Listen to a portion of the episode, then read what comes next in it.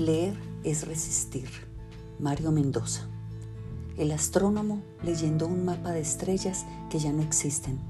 El arquitecto japonés leyendo la tierra en la que se construirá una casa para protegerla de las fuerzas malignas. El zoólogo leyendo los rastros de los animales. El jugador de cartas leyendo los gestos de su rival antes de jugar la carta ganadora. El público leyendo los movimientos de la bailarina, la tejedora leyendo el intrincado diseño de un tapiz, el organista leyendo las notas en la página, el padre leyendo en el rostro del bebé señales de alegría o miedo o maravilla, el adivino chino leyendo las marcas antiguas en la caparazón de una tortuga los amantes leyendo a ciegas en la noche sus cuerpos bajo las sábanas, el psiquiatra ayudando a sus pacientes a leer sus propios desconciertos, el pescador hawaiano hundiendo una mano en el agua para leer las corrientes del océano, el granjero leyendo el clima en el cielo. Todo esto comparte con los lectores de los libros el arte de descifrar y traducir signos. Alberto Manguel. El mutante solitario. Preámbulo. De niño, cuando llegaba Halloween, jamás me disfracé de ningún personaje conocido en la tradición infantil. Nunca compré un disfraz. En una Semana Santa, mi madre nos llevó a mi hermana y a mí a ver la vieja versión de Benur y de inmediato quedé subyugado por ese príncipe hebreo que debe atravesar los infiernos para poder consumar su venganza. Y decidí ese 31 de octubre siguiente ser Judá Benur. Cuando en un galoteo esclavizado en los barcos de guerra romanos. ¿Y cómo hacemos ese disfraz? preguntó mi mamá ya al borde del colapso. No te preocupes, yo me encargo, dije con cierta suficiencia. Y rasgué una sudadera, rompí una camiseta vieja, me pinté de negro la cara y el pecho y salí así, descalzo, a aguantar frío mientras timbraba de casa en casa. Cuando me preguntaban si estaba disfrazado de pordiosero, yo respondía con cierta ira contenida soy un príncipe judío que ha caído en desgracia. Por esos mismos meses vi en una transmisión en blanco y negro en el canal Teletigre la película Barrabás, protagonizada por Anthony Quinn. Y al siguiente Halloween salí de nuevo como un harapiento mendicante que no estuviera pidiendo dulces, sino pan para poder alimentarse. Y cuando las señoras del barrio volvían a tratarme de mendigo, yo respondía mirando hacia el cielo las últimas palabras de Barrabás en la cruz. ¡Qué oscuridad! Ofrezco mi sangre y mi espíritu. La mayoría de esas amas de casa me daban algún caramelo de afán y me tiraban la puerta en las narices. Al poco tiempo descubrí a David Carradine en el papel de Kung Fu y decidí ser el pequeño saltamontes. Otra vez me vestí con un pantalón raído, una camisa de orfanato, un sombrero sucio y salí a la calle con unas sandalias rotas.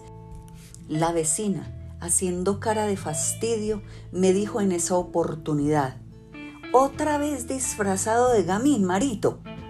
No soy ningún gamín, señora Monroy. Soy un monje chaolín. Mis pies y mis manos son armas letales. Y otra vez la puerta en las narices. Era horrible tener que lidiar con la falta de imaginación de los adultos. Ninguno se tomaba el tiempo de preguntar bien quién era el personaje, de soñar con él, de apreciarlo. En comparación con los otros disfraces comprados en tiendas y grandes almacenes, pareciera que mis trajes sombríos, hechos en casa, les molestaban bastante Entonces decidí no volver a pedir dulces. Eso no era para mí. Yo era un mutante solitario. No tenía por qué hacer públicas mis metamorfosis. Fue entonces que apareció la biblioteca. A los siete años enfermé gravemente de una peritonitis gangrenosa que me mantuvo varios meses en el hospital. Me desahuciaron, me dieron los santos óleos y todos esperaban una muerte inminente. En esas circunstancias fue que llegaron los primeros libros a mis manos los ogros de esos textos infantiles, los príncipes extraviados, los mensajeros que cruzaban varios países para salvar a alguien de la muerte, fueron mis compañeros, mis amigos, aquellos con los que solía compartir mi tristeza y mi desesperanza. Más tarde, cuando salí de la clínica, empecé esa búsqueda insaciable de más historias que me acompañaran durante la recuperación. Fue de ese modo que los libros y yo entablamos una amistad inquebrantable. Fue así que el pequeño mutante devino lector. No me inicié en la lectura con los textos canónicos, ni con los que estaban en los programas escolares, sino con aquellos que se fueron cruzando como mensajes que me enviaban de otro mundo. No siempre lo refinado y distinguido, lo reconocido y lo premiado por el establecimiento es lo que necesitamos en nuestro interior. Yo no me hice lector con un manual ni con un listado avalado por los académicos, sino que los libros fueron llegando a mis manos como mensajes que me iban ayudando a solucionar mis conflictos interiores, que me iluminaban, que me ayudaban a entenderme y a entender a los otros un poco mejor. Dice Yuval Noah Harari en Sapiens que cuando nos enfrentamos a los neandertales hace miles de años, ellos, que eran altos, muy fuertes y atléticos, nos hicieron pedazos. El Homo sapiens tuvo que regresarse a África y quedarse allí confinado varios miles de años más. Y fue entonces que sucedió el milagro. Algo en nuestro cerebro cambió, se modificó de un modo irreversible y surgió el lenguaje, el mito, el poder de las palabras, la imaginación común. Cuando volvimos a viajar durante largas jornadas hacia Europa, donde las condiciones eran más benignas para la supervivencia, se presentó un segundo enfrentamiento con los neandertales. Solo que esta vez, en primera línea, estaban los rapsodas, los aedos, los chamanes, con los rostros pintados, invocando a nuestros espíritus protectores. Danzábamos toda la noche alrededor a las hogueras encendidas. Seguramente los neardentales nos miraban estupefactos, sin entender qué diablos estábamos haciendo, y nos lanzamos al ataque. Esta vez los derrotamos, los exterminamos como especie y nos apropiamos de sus territorios. Y así hicimos con otras especies de homínidos por todo el planeta.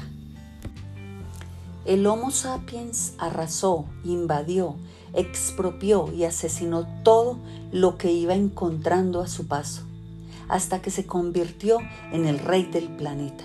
Su arma, la imaginación, los universos paralelos, las realidades intermedias, los seres feéricos, las hadas, las brujas, los gnomos, los ángeles, los espíritus viajeros, las almas de sus muertos.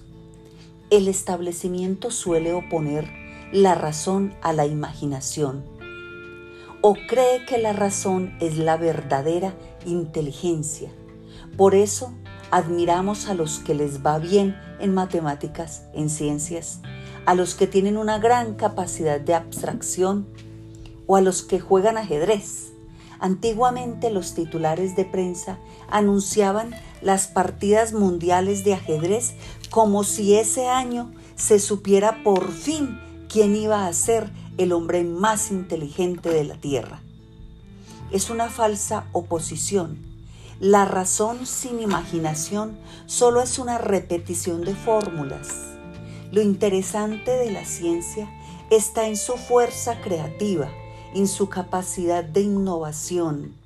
Neil Armstrong pudo pisar la luna porque antes habían llegado a ella Julio Verne, H.G. Wells y Tintín.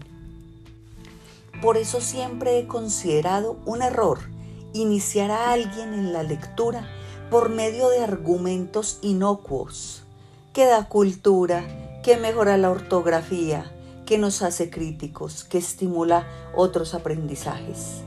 No creo en esas razones pedagógicas. Me parece más bien que la literatura pertenece a las artes mágicas, a los secretos dionisíacos, por medio de los cuales los adeptos experimentaban transformaciones de gran intensidad ingresamos en un libro para encarnar en otros individuos, para meternos dentro de ellos y vivir sus vidas.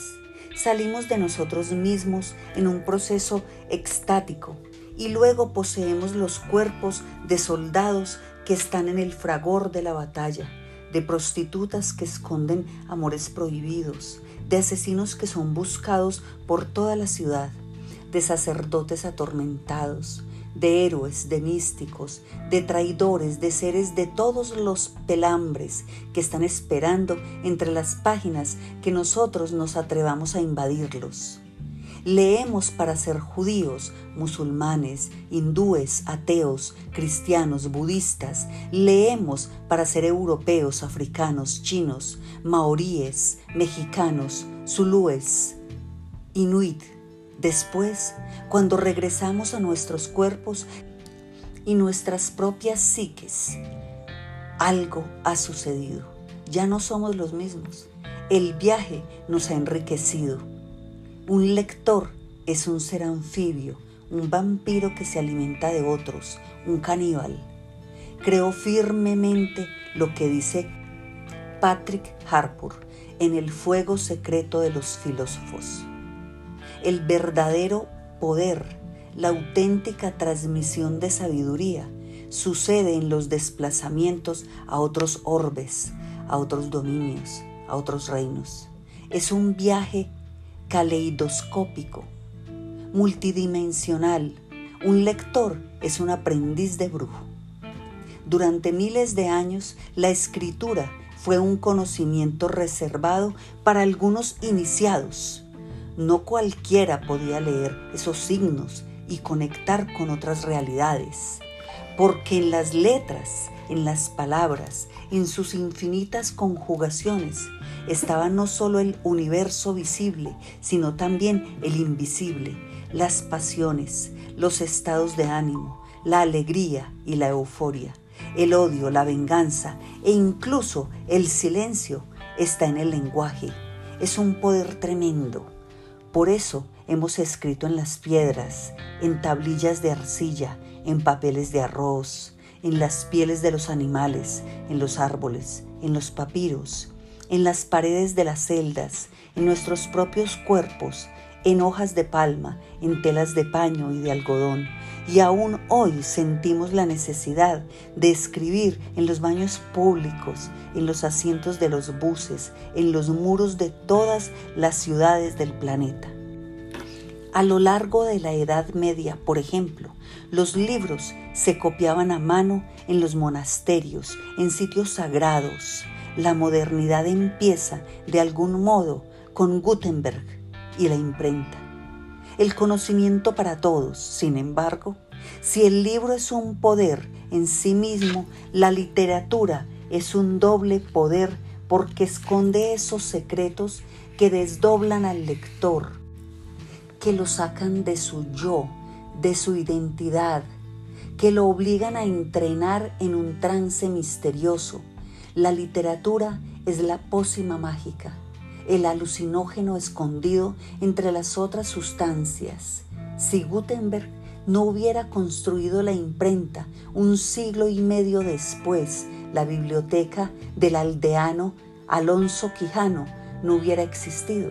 Quijano, quien de tanto leer libros de caballería andante, decide un día salir por la puerta de atrás de su granja convertido en uno de ellos, con casco, lanza, adarga y un caballo famélico al que decide bautizar como Rocinante.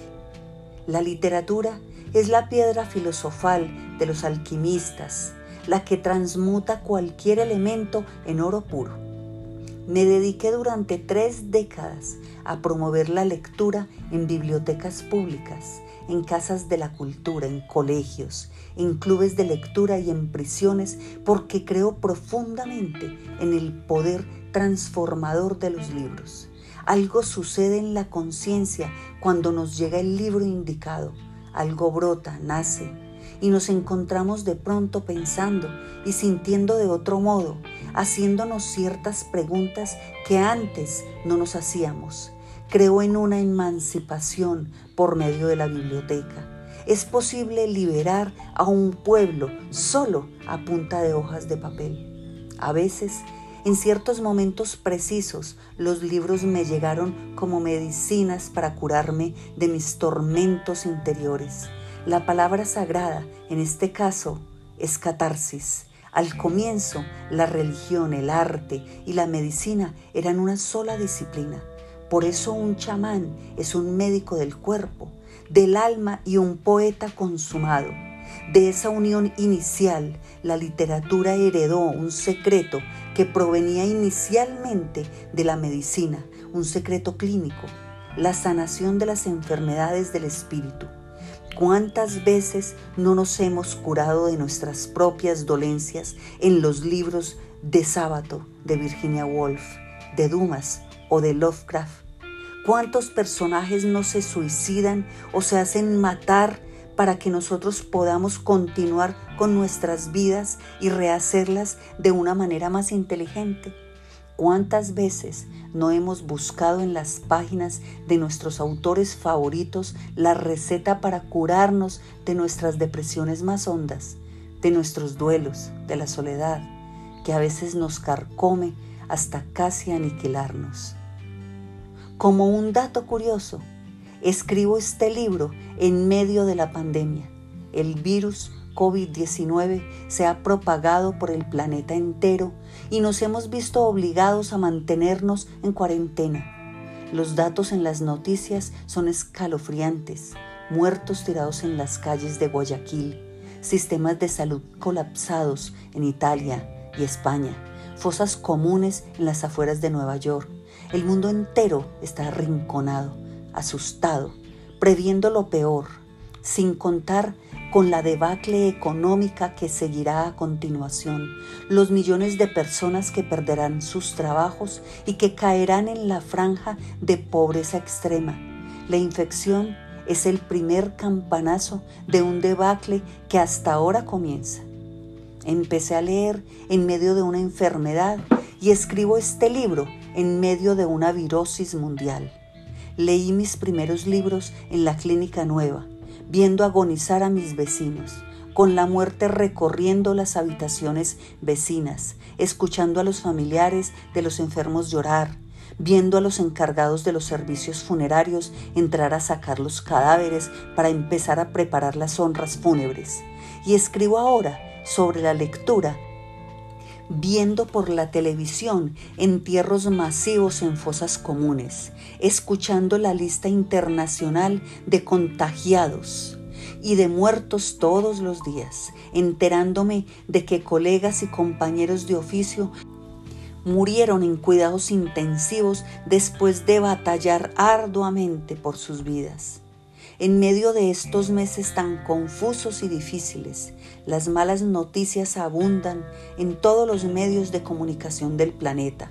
Contagios, muertos por doquier, un maestro de escuela decapitado en París, un ataque terrorista en Viena, una mujer degollada en una iglesia, un hombre disfrazado en la noche de Halloween que salió con una espada a atacar transeúntes en las calles de Quebec, en Canadá, para rematar una guerra en Ucrania, con bombardeos, cientos de miles de refugiados y plantas nucleares asediadas.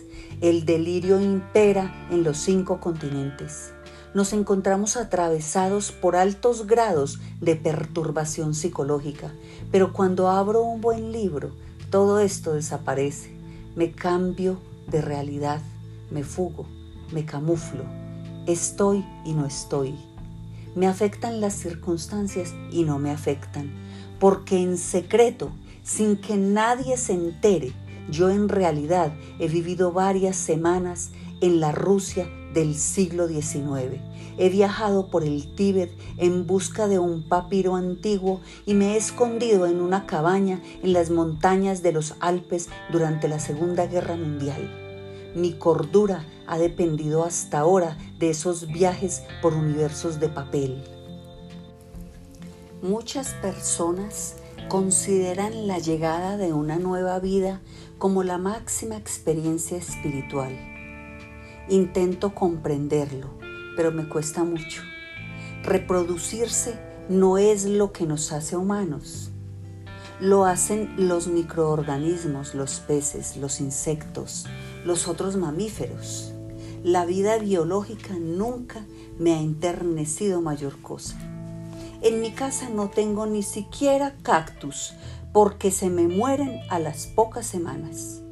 Olvido regarlos me aburre esa obligatoriedad a la que nos condenan los seres vivos.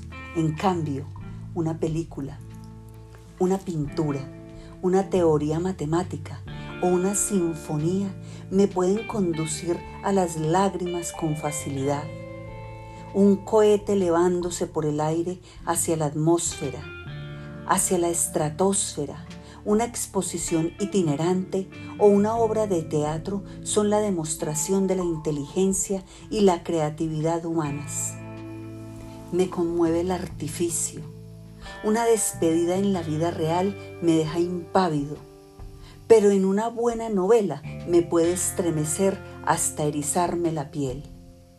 Hay escenas maravillosas de lectores intensos que consideraron el libro como el centro fundamental de sus vidas.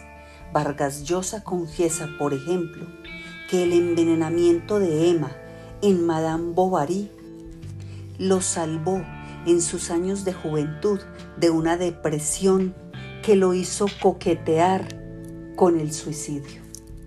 García Márquez alguna vez vio a Hemingway en París y lo saludó emocionado desde lejos. El norteamericano, que había estado en la Guerra Civil Española, hablaba algo de español y le gritó con la mano levantada, Adiós amigo. Un tiempo después, Hemingway se suicidaría con su escopeta de cazar elefantes y García Márquez, al enterarse de la fatídica noticia, entraría en unos años de silencio y aislamiento espiritual. Sábato vigilaba en París a los escritores surrealistas en los bares y las tabernas. Los leía con profunda admiración. Un día cualquiera abandonó su carrera como científico y se fue detrás de una ilusión que no lo dejaba dormir en paz, emularlos y convertirse él mismo en escritor. Los libros que lee Karen Blixen la conducen a África, donde se transforma en Isaac Dinesen, una mujer que aprende suajilí, que no se siente extranjera entre los aborígenes, quienes la llaman la hermana leona, y que terminará escribiendo unos libros de una belleza lánguida y melancólica. Borges se enamoró de una lectora única que poco a poco se convirtió en su amiga inseparable, María Kodama. El amor de ambos pasaba obligatoriamente por la biblioteca. Alguna vez en Toledo tuve la fortuna de conversar con ella y la escuché decir una frase memorable. Los libros son espacios sagrados y la biblioteca una deidad multiforme. Hay una foto impactante de Gandhi siendo conducido a la cárcel por las autoridades británicas. Es invierno y se nota que el frío está arreciando. Él va con su escaso ropaje indio y unas sandalias trajinadas y lleva en sus brazos lo único que realmente le importa en esos momentos tan asiagos, una torre de libros para leer en prisión.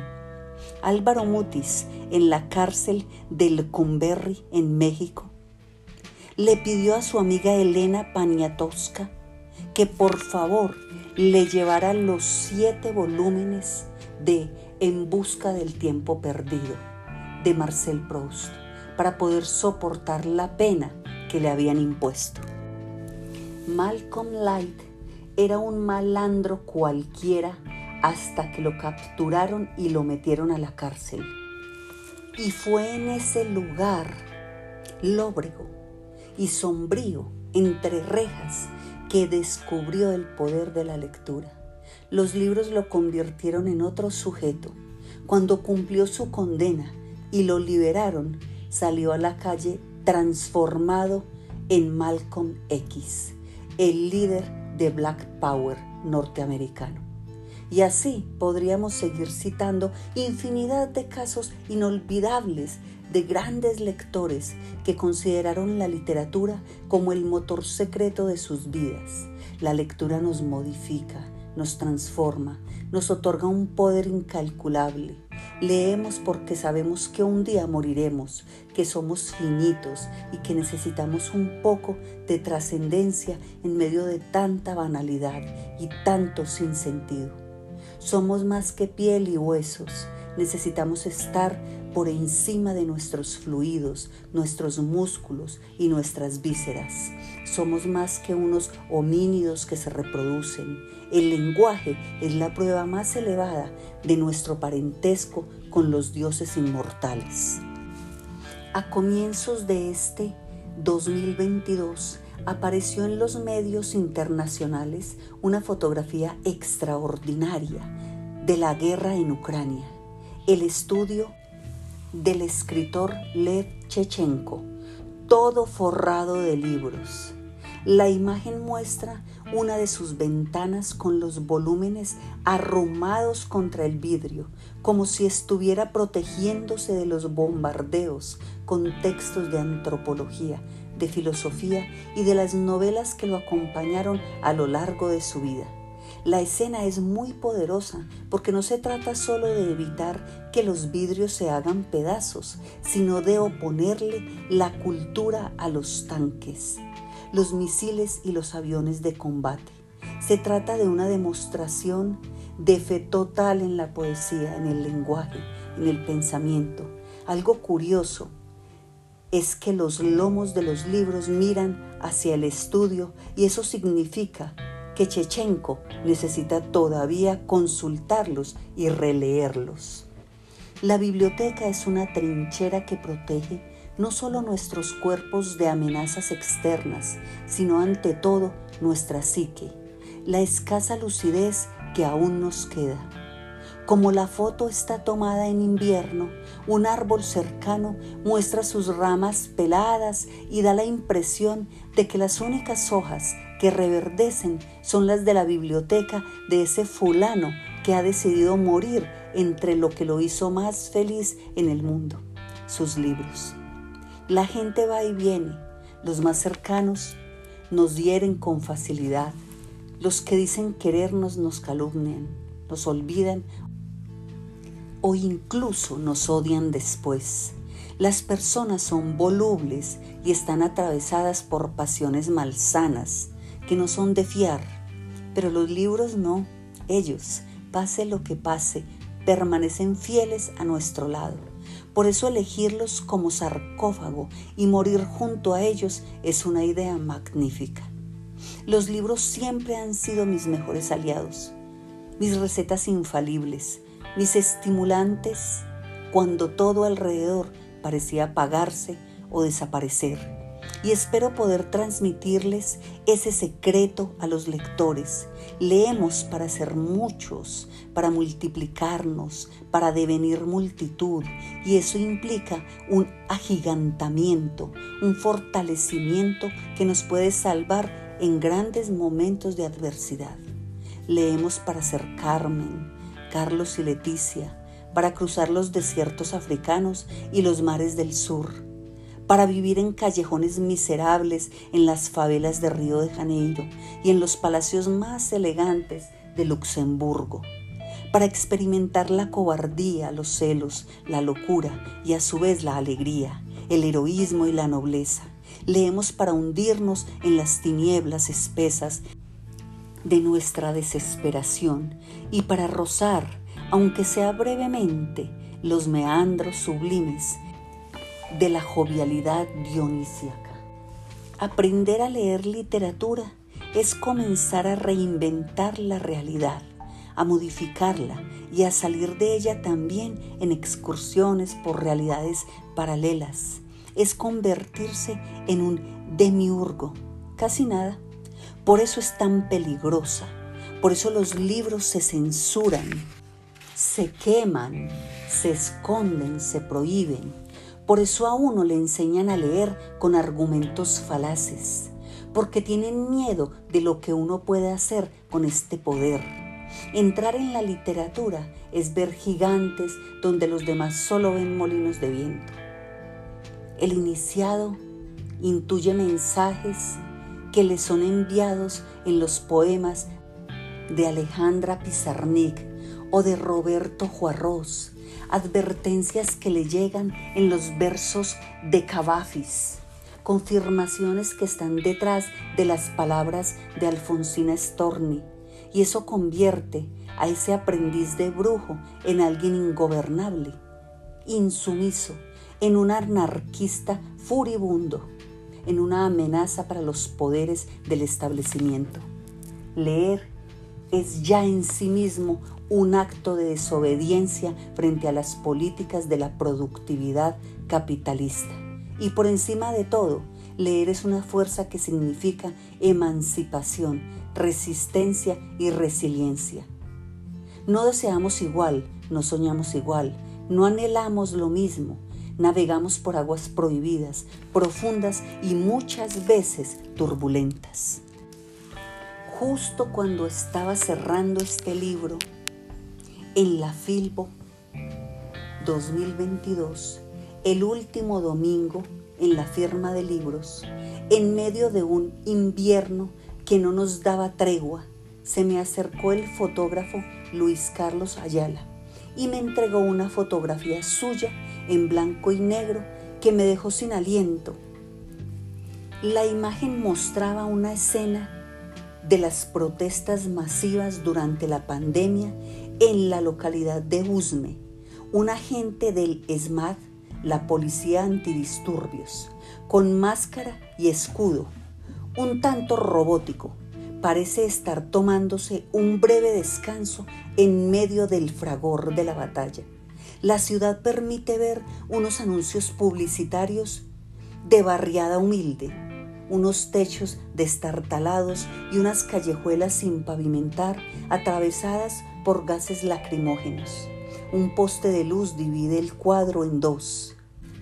De un lado está el policía con su traje de asesino mirando a la cámara de reojo y del otro vemos a una bailarina encapuchada en trusa haciendo un paso de danza muy complejo. La imagen no puede ser más poderosa. Busqué a Andrés Grillo, mi editor, que estaba sobre la tarima acompañándonos, y se la mostré enseguida. No tuve que explicarle nada. Él entendió de un solo vistazo y me dijo sonriendo, esta es. Se refería, por supuesto, a que acabábamos de encontrar la carátula para este libro necesitábamos una imagen que hablara del arte y la creación como resistencia civil, Si por un lado tenemos un establecimiento que cada día cree más en el capitalismo depredador, en la segregación y en la exclusión, por el otro tenemos la danza, el cine, la escultura, los ilustradores gráficos, la literatura o la pintura como potencias de oposición a la barbarie. Un matón no tiene ninguna sofisticación. Un artista es un milagro de la naturaleza.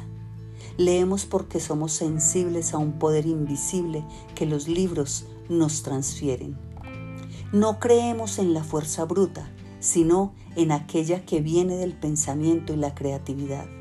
Las tanquetas y los bolillos, las pistolas y los fusiles nos mantienen inmóviles en la prehistoria, donde primaba la ley del gorila más grande que se imponía a las malas. En cambio, los lápices, las cámaras de fotografía o los óleos nos lanzan hacia lo más excelso de nosotros mismos. Leemos porque estamos hartos de un mundo agobiante que nos acorrala hasta asfixiarnos.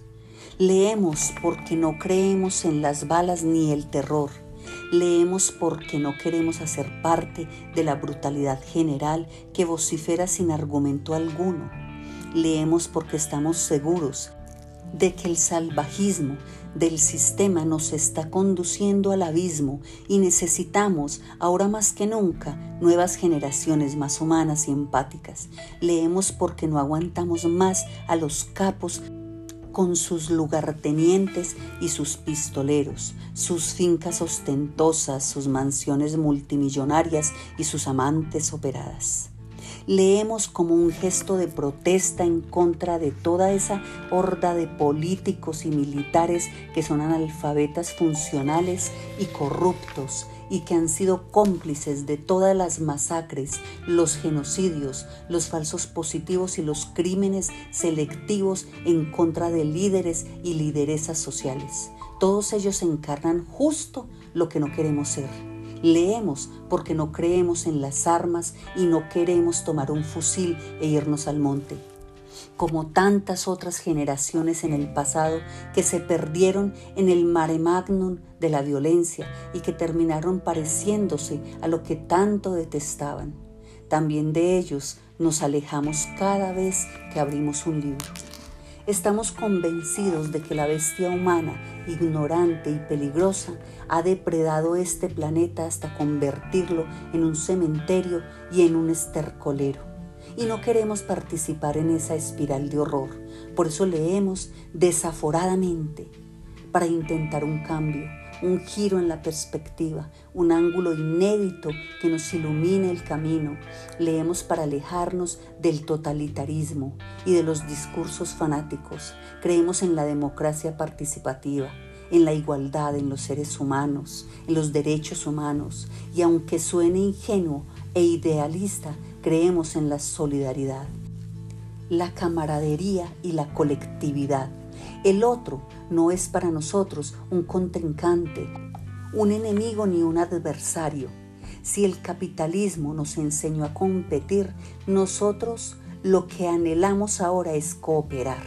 Y finalmente, leemos también para modificarnos a nosotros mismos, porque la literatura nos enseña a salir del yo y a ver el mundo desde los ojos de nuestros semejantes. De alguna manera, entonces, la lectura nos emancipa, nos libera del ego, de la importancia personal y gracias a esa revolución interior e íntima es que nos permitimos soñar con una sublevación general. Por eso les anunciamos desde ahora a los tortugones amoratados como los llamaba Cortázar, que se cuiden de nosotros, porque la fuerza bruta puede ser muy contundente y letal, sin duda, pero la inteligencia es la única que cambia la historia y que nos permite elevarnos sobre nuestra mísera condición humana. Por eso seguiremos pintando y escribiendo poesía, seguiremos rodando cortos y documentales, Seguiremos dibujando cómics y novelas gráficas. Seguiremos danzando en mitad de las avenidas nuestros pasos de hip hop con rabia e euforia al mismo tiempo. Seguiremos elevando por los aires nuestras letras de rap como los lobos aullando en medio de noches invernales. Seguiremos tomando fotografías en medio de las marchas y las protestas. Seguiremos grafiteando en los muros de Caópolis para convertirla en un museo de nuestra propia desesperación. Seguiremos tocando nuestras guitarras y nuestras baterías hasta altas horas de la noche y entonaremos nuestras canciones como un himno que busca dejar testimonio antes de la caída definitiva en las tinieblas. Y ante todo, seguiremos leyendo porque las páginas que emanamos en medio del infierno que vivimos día a día son nuestra única redención posible.